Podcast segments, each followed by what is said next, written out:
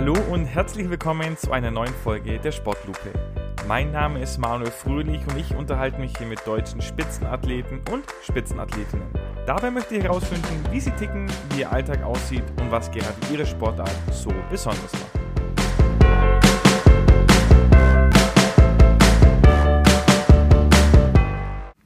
Heute in der 25. Folge der Sportlupe habe ich einen Doppelpack dabei. Ich habe zwei Gäste dabei, die auch sogar noch ein Event im Gepäck haben am 1. Mai.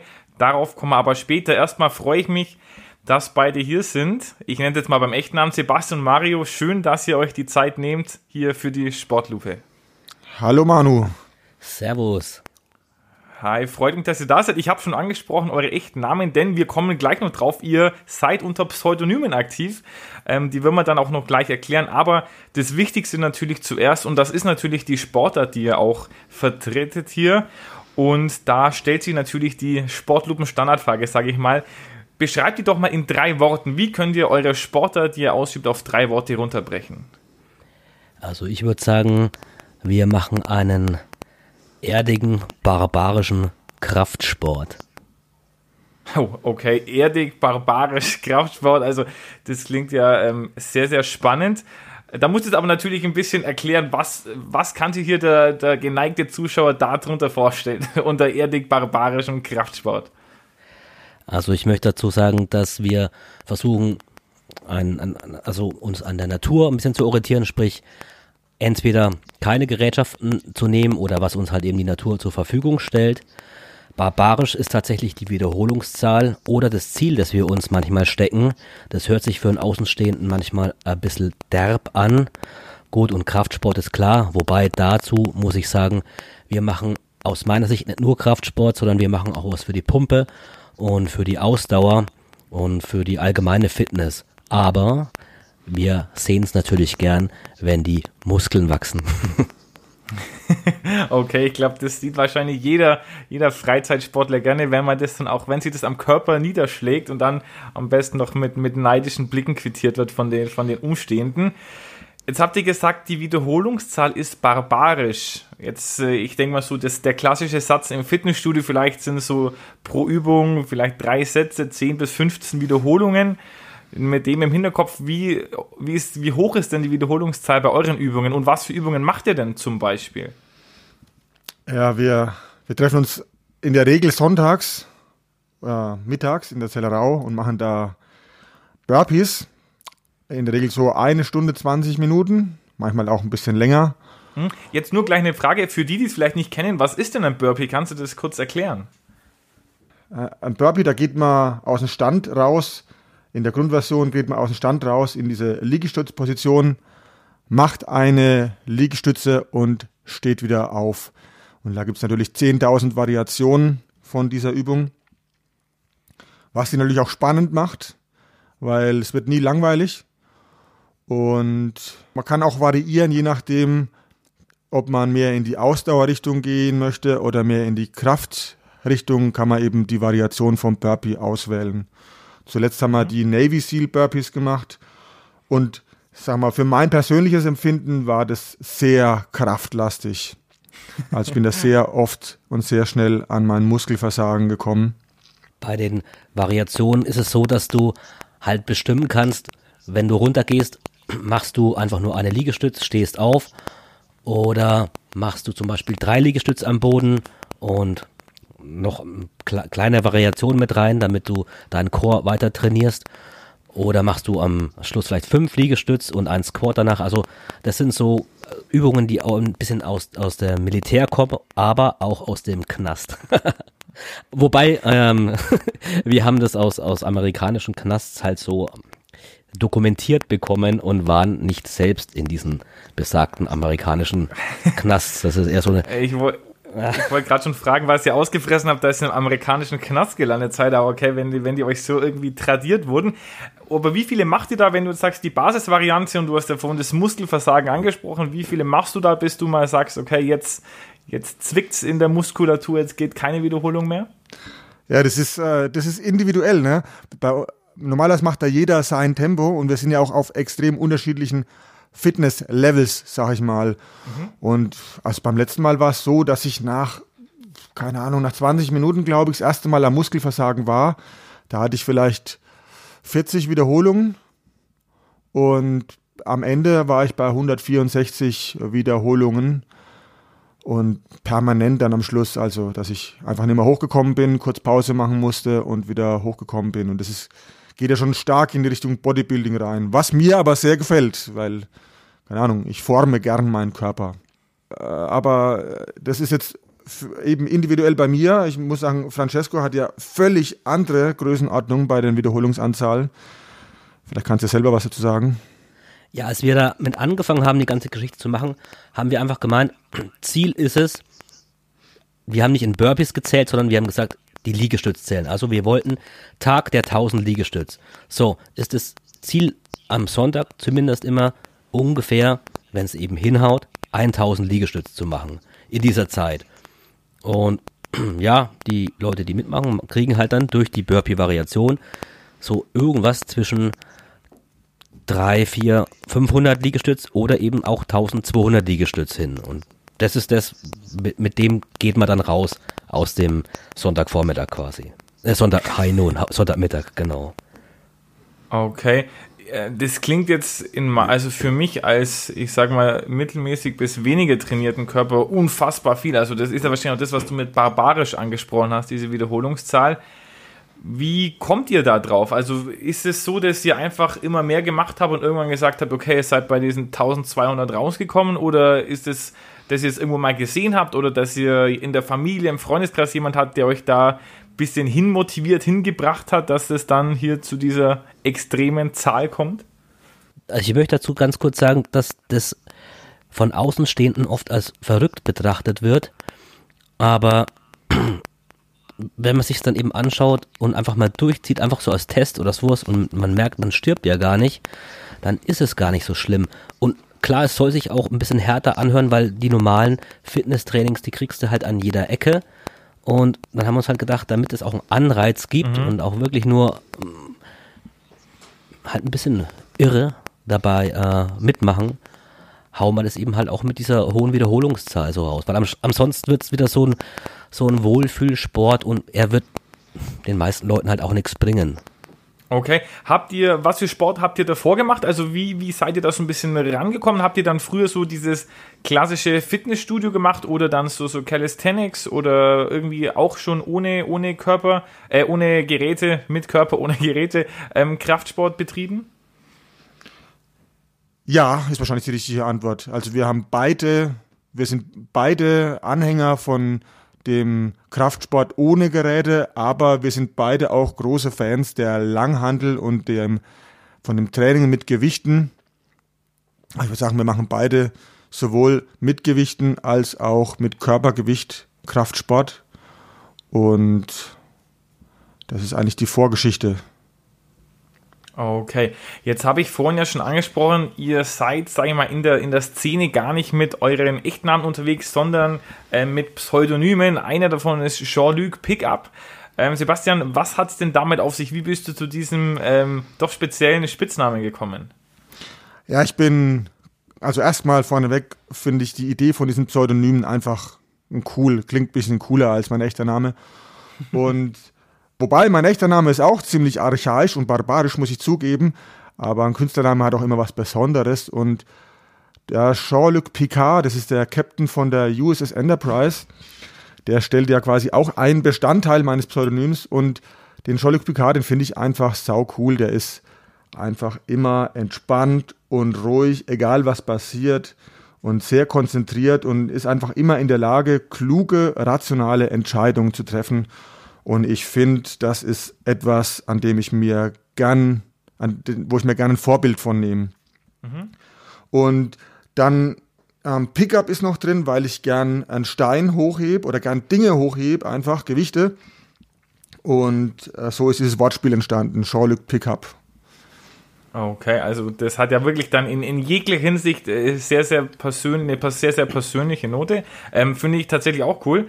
Und Mario Deiner, wir haben es im Vorgespräch schon kurz gehabt, der ist ein bisschen an den Drill Sergeant angelegt sozusagen, also ähm, passend dann zu diesen Military-Übungen. Äh, wie ist denn deiner genau und was ist denn da ein bisschen dann die gesamte Vorgeschichte? Also ich bin der Francesco Sarcento und den Namen habe ich von Kumpels bekommen. Den Francesco habe ich bekommen, ähm, weil ich den ähm, Francesco Colombo sehr cool finde. Ein Bodybuilder, der der beste Kumpel von Arnold war das. Und der ist ähm, nicht so groß, aber ein, ein, ein richtiges Viech. Und das hat mir halt imponiert, dass der das an Mr. Olympia gemacht hat. Und darum habe ich oft von dem herumgequatscht. Und dann wurde mir einfach der Name Francesco gegeben. Und den Sarcento habe ich bekommen, weil ich schon sehr lang so Trainingsgruppen mache. Und ich mag das, die Leute irgendwie anzuschreien nicht um die da kaputt zu machen oder fertig zu machen, sondern ich, ich mag das, wenn die dann irgendwann sagen, oh komm, ey, warum bist du da immer so ein harter Hund und so ein Arsch, aber nach zwei, drei Monaten sagst Mensch, zum Glück hast du da rumgeplärt wie irre und mich da durchgetrieben, weil jetzt habe ich was davon. Und dann hat eben die Maria, die ich auch trainiert habe, eine Kolumbianerin, die hat dann eben mich Sargento genannt, weil ich eben der, der der Sergeant bin, quasi mit der Trillerpfeife in ihrer Welt. Und dann hat sie mir diesen Namen gegeben. Und ich finde, dass sich Francesco Sargento äh, recht nice anhört. Absolut, sehr, sehr, sehr rhythmisch. Jetzt habt ihr schon angesprochen, ihr macht es immer so Sonntagvormittag in der Zellerau. Seid ihr dann da so die, die Übungsleiter, die beiden, die der, die Übungen vielleicht vorgeben oder vormachen und wie du gesagt hast, dann Francesco auch hier mit der, mit der Trillerpfeife am Start sind oder wie kann ich mir das genau vorstellen und wie viele Leute sind denn da immer so in eurer, in eurer barbarischen Erdsportgruppe? Also im Moment ist es durchmischt, also es kommen immer Leute dazu und es gehen wieder Leute weg, die haben nicht immer Zeit. Wir haben auch nicht immer Zeit. Wir machen das zwar jeden Sonntag, aber manchmal sind wir in einer anderen Stadt unterwegs und trommeln da Leute zusammen. Also wir schreiben das halt immer so gut wie es geht. Ja, Facebook-Gruppen oder sowas aufs schwarze Brett quasi von der Stadt. Meistens aber in Würzburg und im besten Fall sind wir da fünf Mann oder sowas, die da gleichzeitig immer die ähm, Navy Seal Burpees oder sowas in die Richtung machen. Und nein, keiner wird da zusammengeschissen oder angeschrien in dem Fall. Aber es ist auch nicht so, dass wir da zugucken und sagen, ach ja, ruh dich halt aus, sondern da heißt schon, komm, ähm, das ist hier so gedacht, dass die Zeit genutzt wird, die 80, 90 Minuten, die wir da durchziehen. Okay, und danach, also wenn ich, wenn ich mir das dann vorstelle, ich habe dann eure, eure Einheit durchgepowert, da ohne Pause bis zum Muskelversagen. Wie läuft denn bei euch der Sonntagnachmittag ab? Ist es dann schön Regeneration auf der Couch mit, ne, mit einem Kaltgetränk oder, oder wird dann da, ich sag mal, aktiv regeneriert noch irgendwie und eine, eine, eine kleine Cardio-Einheit oder sowas eingestreut? Das ist, glaube ich, auch individuell. Also ich persönlich, ich hau mir sofort so viel Kohlehydrate rein, wie geht danach. Und dann brauche ich natürlich eine Weile, um mich von dem Training und dem exzessiven Fressen zu erholen. Aber meistens oder oft, wenn es klappt, treffen wir uns dann sogar nochmal auf einen ausgiebigen Spaziergang in der Stadt, wo wir das städtische Leben begutachten und unsere Beine nochmal bewegen, um auf die 10.000 Schritte zu kommen, die man braucht. Okay, klingt, äh, klingt nach einer sehr, sehr angenehmen Art zu regenerieren, da durch die, durch die Stadt zu spazieren. Wie seid ihr beiden denn eigentlich, ich sag's mal, aneinander geraten oder wie habt ihr zueinander gefunden, da so beide mit dem mit demselben Hobby oder derselben extremen ähm, Sportliebe, dann nenne ich es mal? Oh, ich weiß gar nicht, ob wir die Geschichte erzählen dürfen, weil die ist jetzt nicht unbedingt jugendfrei. Also war es doch ein amerikanischer Knast wahrscheinlich. nee, nicht ganz. Nee, wir kennen uns, äh, wir kennen uns aus Berlin, sagen wir mal so, und da haben wir uns kennengelernt und dann rausgefunden, dass wir sehr ähnliche Werte haben und sehr ähnliche Vorlieben und witzigerweise auch aus derselben Stadt kommen. Ja, das hört sich jetzt nach homosexuellen Treff oder sowas an. Falsch. Das ist die komplett falsche Richtung. Also ja. es, ist, es ist aber, ich sag's mal so wie es ist, aber wir haben uns halt in Berlin zufälligerweise in einem Swinger Club getroffen. und ähm, dann haben wir halt gemerkt, okay, Mensch, wir kommen ja beide aus Würzburg, oh, lass uns da mal eine Sportgruppe aus, aufziehen, genau. So schaut die Realität aus. Okay, okay, ja, kann man, kann man ja sagen, ist ja, ist ja nichts dabei. Okay, und wie lange betreibt ihr das Ganze schon oder wann, wann war das, dass ihr euch da getroffen habt und dann zum ersten Mal zusammen Sport gemacht habt? Uh, also wir kennen uns schon lange und wir haben uns ja irgendwann mal saßen wir rum und haben uns echt so systematisch überlegt, ey, wenn es uns so richtig gut geht, dann wollen wir irgendwas an die Menschheit zurückgeben, wo die auch davon profitieren können. Und das, dieser Gedanke war quasi immer mal wieder, ist der ausgesprochen worden und dann hat sich das so langsam rauskristallisiert, dass wir eigentlich halt Sport für Männer anbieten müssen, dass das quasi das ist, was uns verbindet und das, was wir, wo auch die Menschheit was davon hat. Ich sag mal so, wir, wir hängen schon wirklich eine lange Zeit miteinander rum und die ganze Sache wurde auch nicht nur aus dem Gedanken geboren, dass wenn es uns zu gut geht, dass wir da was weitergeben, aber das ist ein sehr großer Gedanke bei der Geschichte, sondern wir machen auch tatsächlich uns oft Gedanken darüber, wie man insgesamt so die Komfortzone von einer Person sprengen kann, um dadurch dran zu wachsen und weiterzukommen. Also ist der Sport da quasi eine Variation von der ganzen Geschichte. Okay, das heißt also für euch dieses, die Komfortzone verlassen und sich an die eigenen Grenzen zu begeben, ist so eine Lebensmaxime. Also jetzt nicht nur auf dem sportlichen Bereich, sondern allgemein fürs ganze Leben, oder? So, so eine Lebensweise. Das Richtig. darf man wohl so sagen, ja. Okay. Klingt, klingt sehr, sehr spannend und ähm, ich glaube, äh, da gibt es ja auch irgendwie so einen Spruch, so das Leben hört, fängt da an, wo die Komfortzone aufhört. Und ich glaube tatsächlich, dass es äh, wahrscheinlich für viele Menschen, ist es natürlich angenehm, da drin zu bleiben, aber ich glaube, äh, da, da, da stimme ich euch schon zu, dass es wirklich sich lohnt, da auch mal äh, an die eigenen Grenzen ranzugehen. Apropos Grenzen, war das bei euch auch mal so, dass ihr dann eine Grenze in dem Sinn überschritten habt, dass ihr dann wirklich in der Art kollabiert seid oder dass es quasi einfach zu viel Anstrengung war oder habt ihr da dann immer noch ein gutes Gefühl, dass ihr sagt, okay, jetzt ist wirklich äh, Schicht im Schacht, jetzt geht nichts mehr? Also ich habe das noch nicht erlebt, dass ich irgendwann mal zu viel gemacht habe. Ich schon. ich erinnere mal kurz äh, an die Geschichte da, wo, also wenn du halt richtig viel Burpees machst und das, da habe ich mal, ähm, glaube pro Tag waren es immer so 700 Burpees oder so und auf alle fünf Minuten äh, musste man zwölf Klimmzüge machen, bis die 700 voll sind. Und das habe ich halt über einen Monat oder länger gemacht und danach habe ich meine Schultern nicht mehr bewegen können. Es war richtig äh, fieberhaft, die ganze Geschichte. Da war also richtiger Albtraum. Also das war nicht so, dass ich sofort kollabiert bin, aber ich habe mir halt mhm. systematisch mhm. da die Schulter zerstört und es hat dann richtig bumerangartig ist das auf mich zurückgekommen, ja. Okay. Habt ihr dann immer wie so, wie, also wenn du jetzt sagst, so einen Monat da mit so einer, mit so einer Aktion, habt ihr euch da, wie, setzt euch wie so kleine Kampagnen immer, dass ihr sagt, okay, ihr nehmt euch jetzt das und das Ziel vor für eine gewisse Zeitspanne oder ist es dann wirklich fließend, dass ihr da dann einfach irgendwann sagt, okay, heute mache ich das und morgen mache ich das oder ist es dann eher in einem größeren Zusammenhang, dass ihr da euch dann äh, an eure Grenzen begebt? Schon Lück sagt da bitte du die Antwort, aber ich will es nur vorwegnehmen. Das, was ich da gemacht habe, das war ein Test, den ich nur privat für mich gemacht habe, ohne ein anderes Menschenleben zu gefährden. Ja, das ist individuell. Da muss man dazu sagen, wir machen ja beide unseren Kraftsport unabhängig voneinander. Wir treffen uns nur immer sonntags für das Gemeinschaftliche. Aber die anderen sechs Tage in der Woche macht ja jeder sein Ding. Und äh, Francesco ist so der Typ, der sehr viel Variation in seinem Training hat und sich eben so Sachen vornimmt wie, okay, jetzt mache ich mal einen Monat lang jeden Tag Kniebeugen bis zum Kotzen. Und äh, bei mir ist eigentlich seit Jahren mein Training prinzipiell ähnlich. Es wird halt mehr Masse oder mehr Wiederholungen. Ähm, manchmal kommt eine Übung dazu, manchmal fällt eine weg, aber ich habe nicht so viel Variation in meinem Training drin. Ich versuche einfach aufzubauen. Okay. Gibt es für euch dann einen Tag ohne Sport auch in der Woche oder trainiert ihr wirklich sieben Tage toujours durch? Kein Tag ohne Sport. Okay, also der, der berühmte Rest Day fällt dann weg quasi. Das stimmt nicht ganz. Also wir, ich weiß nicht, wie es bei dir war, Francesco, weiß ich nicht mehr ganz genau, aber ich hatte neulich Corona und da war ich zwei Tage lang im Bett gelegen, habe nichts gegessen und auch keinen Sport gemacht.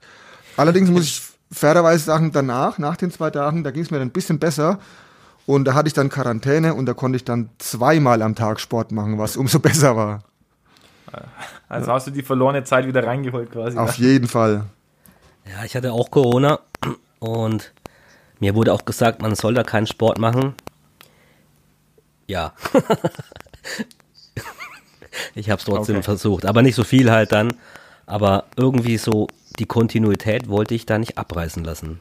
Und äh, jetzt habt ihr aber ja gesagt, wir, wir sind jetzt äh, hier Mitte, Ende April. Ihr habt für den 1. Mai, habt ihr, wie hast du geschrieben, äh, Jean-Luc, ähm, eine Aktion, von der noch eure Enkel sprechen werden. Was hat es denn damit genau auf sich? Also was plant ihr da und, und wie läuft es dann ab? Ja, wir haben einen Stein, aber wir haben mehrere Steine, aber wir wollen einen Stein vom Graf Lucknerweiher nach Randersacker und zurücktragen. Und das Ganze soll ein gemeinschaftliches Event werden. Also wir wollen da im Rahmen einer Seilschaft den Stein tragen. Das heißt nicht, dass der jeder den Stein gleichzeitig anlangt, sondern einer trägt halt den Stein so weit wie er kann und dann legt er den schönen Stein vorsichtig ab, damit er nicht beschädigt wird. Und dann kann der nächste kommen und den Stein wieder ein Stück tragen, solange er kann. Währenddessen können die anderen sich regenerieren, wieder zu Kräften kommen und so weiter. Da wird er quasi immer durchgereicht, ähm, bis wir unsere Mission erfüllt haben. Okay, jetzt gibt's ja, gibt's ja Kieselsteine und Hinkelsteine. Wie groß oder wie schwer ist denn der Stein? Also habt, hast du dir dann, habt ihr euch einen bestimmten ausgesucht oder schaut ihr einfach, was da rumliegt so? Wir haben ein paar Steine im Repertoire und je nachdem, wie viele jetzt mitmachen werden, der 25. April soll die Anmeldefrist sein, werden wir mit Augenmaß den oder die richtigen Steine auswählen, damit die Sache auch klappt, damit die Sache auf gar keinen Fall zu leicht wird, aber dass uns da auch keiner stirbt oder so. Okay, ja, das wäre auf jeden Fall von Vorteil. Wenn jetzt einer den, oder eine oder einer den Podcast hört und sagt, ach, das klingt genau nach dem, was ich mir für meinen 1. Mai vorgestellt habe oder was ich vielleicht mal ausprobieren will, einfach. Ähm, wie kommen die denn zu der Ehre oder gibt es da irgendwelche Mindestvoraussetzungen, die man erfüllen muss, um bei euch mitmachen zu können, um sie da an dieser Aktion beteiligen zu können? Also Voraussetzung für diesen Stein-Event ist natürlich primär, dass der, der mitmachen will, einen Stein tragen kann. Und dann ist es auch so, wir sind eine Männergruppe. Moment mal. Aus meiner Sicht sollten gerne junge, heiße Frauen kommen und äh, ähm, uns anfeuern und bewundern. Das ist, das ist in Ordnung. Das ist in Ordnung. Damit komme ich auch klar. Ansonsten denke ich, Hauptsache jemand hat wirklich Lust darauf und Freude daran, irgendwas Extremes zu tun, was Bodenständiges. Und dann kriegen wir das. Okay, jetzt äh, gesetzt den Fall, das ist tatsächlich so und jemand hört den, äh, würde euch dann auch nicht ablenken, sondern wird sich daran beteiligen. Wie kann ihr euch denn erreichen? Oder wenn, wenn er da sagt, er möchte mal mitmachen oder er möchte sich mit euch mal da austauschen, wie, welche Möglichkeiten es da gibt? Also wie kommt er an euch ran? Kann ich da einfach mal meine Telefonnummer raushauen und eine WhatsApp-Anfrage anbieten? Klar, kannst du, kannst du gerne machen. Okay, das ist die 015 25 53 1441. Und da kann sich die Person gerne an mich, den Francesco Sarcento, wenden. Quatschen wir das ab und wir sind begeistert davon, wenn andere Leute begeistert davon sind, den Stein mitzutragen. Okay. Wie viele Leute habt ihr da bisher schon akquiriert oder, oder habt ihr schon überzeugen können oder über, äh, vielleicht haben auch, sind an euch herangetreten, damit sie da mitmachen können? Also wie groß ist die, ist die Truppe schon? Also im Moment sind wir zu fünft. Fünf Leute machen sicher mit. Und wie gesagt, wir freuen uns aber über weitere Steinträger. Und wer Lust hat, kann ja gerne bei dem Francesco sich melden. Und wer jetzt sagt, oh nee, der ist mir zu, zu stark oder zu klein oder hat mir einen zu exotischen Namen, dann kann er sich auch bei mir melden. Ich bin der Scholück und meine Telefonnummer ist die 0179 321 4087. Okay, super. Also jetzt haben hier die Zuhörer freie Auswahl, wessen Stimme sie vielleicht sympathischer finden oder welches Pseudonym ihnen mehr, mehr zusagt. Äh, können, sie, können sie sich gerne melden. Jetzt habt ihr gesagt, ihr tragt den Stein dann nach Randersacker und äh, was macht ihr dann da? Also legt ihr den Stein dann ab und macht Pause oder geht es dann da noch irgendwie weiter? Da gibt's gerade eine kleine Meinungsverschiedenheit. Ich war dafür, dass wir auch wie eine Seilschaft, ich habe das mit dem Stein schon mal gemacht, mit dem Atlasstein allerdings, und da haben wir zu, den haben wir, glaube ich, auch zu fünf getragen und dann haben wir zusammen auch, jeder hat so viel gegeben, wie er konnte, 1000 Klimmzüge gemacht. Also sprich, jetzt hat einer dann 300 gemacht, also konnte da ein bisschen mehr und der andere musste nur 50 machen. Das würden wir, wenn alle Teilnehmer da sind, ausquatschen, inwiefern die Sache geht. Dann wird Anzahl X Klimmzüge gemacht und dann wird der Stein voller Freude wieder zurückgetragen. Ja. So der Plan. Okay, und, und was ist dann die Diskussion, wenn du gesagt hast, da gibt es gerade irgendwie Meinungsverschiedenheiten? Ja, Oder das, gibt es eine das, Alternative? das, das bin ich. Also ich denke halt, die Mission ist der Stein und der Stein ist heilig und alles für den Stein, damit er unbeschädigt wieder zurück zum Graf Lugnaweier kommt. Und äh, mein Problem mit den Klimmzügen ist, wenn ich jetzt in Randersacker äh, mich auspower mit den Klimmzügen, dann fehlt mir vielleicht beim Zurücktragen die Kraft, um den Stein richtig zu tragen und er könnte mir vielleicht runterfallen oder ich könnte, könnte eben nicht so viel leisten, wie wenn ich auf die Klimmzüge verzichte. Das ist so meine Sorge, weil der Stein sollte eigentlich die größte, die höchste Priorität haben. Und meine Sorge ist eben, dass er nicht mehr heile zurückkommt. Okay, ist für mich jetzt als Laien nachvollziehbarer Gedanke, aber das müsst ihr natürlich dann äh, ausmachen, wie ihr, wie ihr das gestaltet. Wenn sich jetzt jemand nicht auskennt, wie lang ist die Strecke denn, die ihr da äh, zurücklegen wollt? Also die vielleicht mal die einfache Strecke? Oh, ich, das habe ich eigentlich nie ausgemessen. Ich habe das ja wie gesagt schon mal gemacht. Ich, vielleicht Nur ungefähr sind es vier Kilometer, zehn. Ja, äh, nein, vielleicht, vielleicht sind es vielleicht sind's vier Kilometer einfach und acht Kilometer dann insgesamt. Vielleicht, vielleicht sind es nur sechs. Ja, vielleicht sind es auch neun insgesamt, aber nur. Also es sind keine zehn okay, Kilometer aber, insgesamt. Aber, okay, also dann ist es, ist es, ja, ist es ja absehbar. Und ähm, habt ihr da schon eine Uhrzeit festgelegt? Also wenn vielleicht auch Schaulustige einfach irgendwo da in der Nähe wohnen und da mal vorbeischauen wollen und euch äh, Mut oder äh, Beifall spenden oder euch aufmuntern wollen, wann, wann wird es da ungefähr losgehen? Habt ihr da schon eine Zeit im Kopf? Hi nun, 12 Uhr, wie der Sport bei uns immer anfängt. Mhm. Wer der Anfang am Graf Lugner war ja, genau. Und wie gesagt, also, die Mädels, gern willkommen, genau. um uns anzufeuern. Und an Himmeln. Okay, und danach gibt es dann, gibt's danach auch noch irgendwie einen Abschluss, springt ihr dann ins See und, und kühlt euch ab oder gibt es dann irgendwie was zu essen? Äh, gibt es da dann auch irgendwie, ist da was angedacht? Ja, aber da sind wir auch tatsächlich so ein äh, bisschen unterschiedlich. Äh, Francesco wird äh, eins oder zwei feine Bierchen trinken und ich nehme an, dass da auch einige mitmachen werden. Ich persönlich, ich werde mir wahrscheinlich einen Eiweißshake und einen Eimer voll Haferbrei reinhauen. ja, wir werden Bier, okay. wir werden Bier mitbringen. Also wir werden kaltes Bier am Ende des Steintragens äh, hergeben an die Leute, die da mitgemacht haben. Und ich denke, dass die meisten das auch dankend annehmen werden. Denke ich mir auch, also ich, wenn ich mich jetzt entscheiden müsste zwischen Eiweißsteck und Haferbrei oder einem kalten Bier, ich glaube, dann würde ich mich tatsächlich auch für, für, für das kühle Blonde entscheiden. Aber ja. das bleibt dann natürlich jedem überlassen, auch in welcher Verfassung, ob er das überhaupt noch, noch halten kann, wenn dann da irgendwie auch noch äh, Klimmzüge dazwischen waren, äh, je nachdem. Oh okay. ja, das muss ich dazu sagen. Ähm, wer da mitmacht, du kriegst halt echt ein bisschen einen Tremor danach, wenn du den Stein getragen hast. Und damit meine ich auch ein paar Tage lang. Ne? Da hast du schon eine zittrige Hand. Also, ja. Okay, ja, das, das, das kann ich mir auf jeden Fall vorstellen. Ähm, wie, wie versucht ihr denn, oder vers versucht ihr, dass eure Gruppe dann immer größer wird, auch da sonntags in Würzburg oder auch in den anderen Städten? Also macht, rührt ihr da die Werbetrommel, ihr habt schon gesagt, auf Facebook oder, oder wie, wie kommen da Leute dazu? Ist es dann hauptsächlich Mund-zu-Mund-Propaganda oder übers Internet?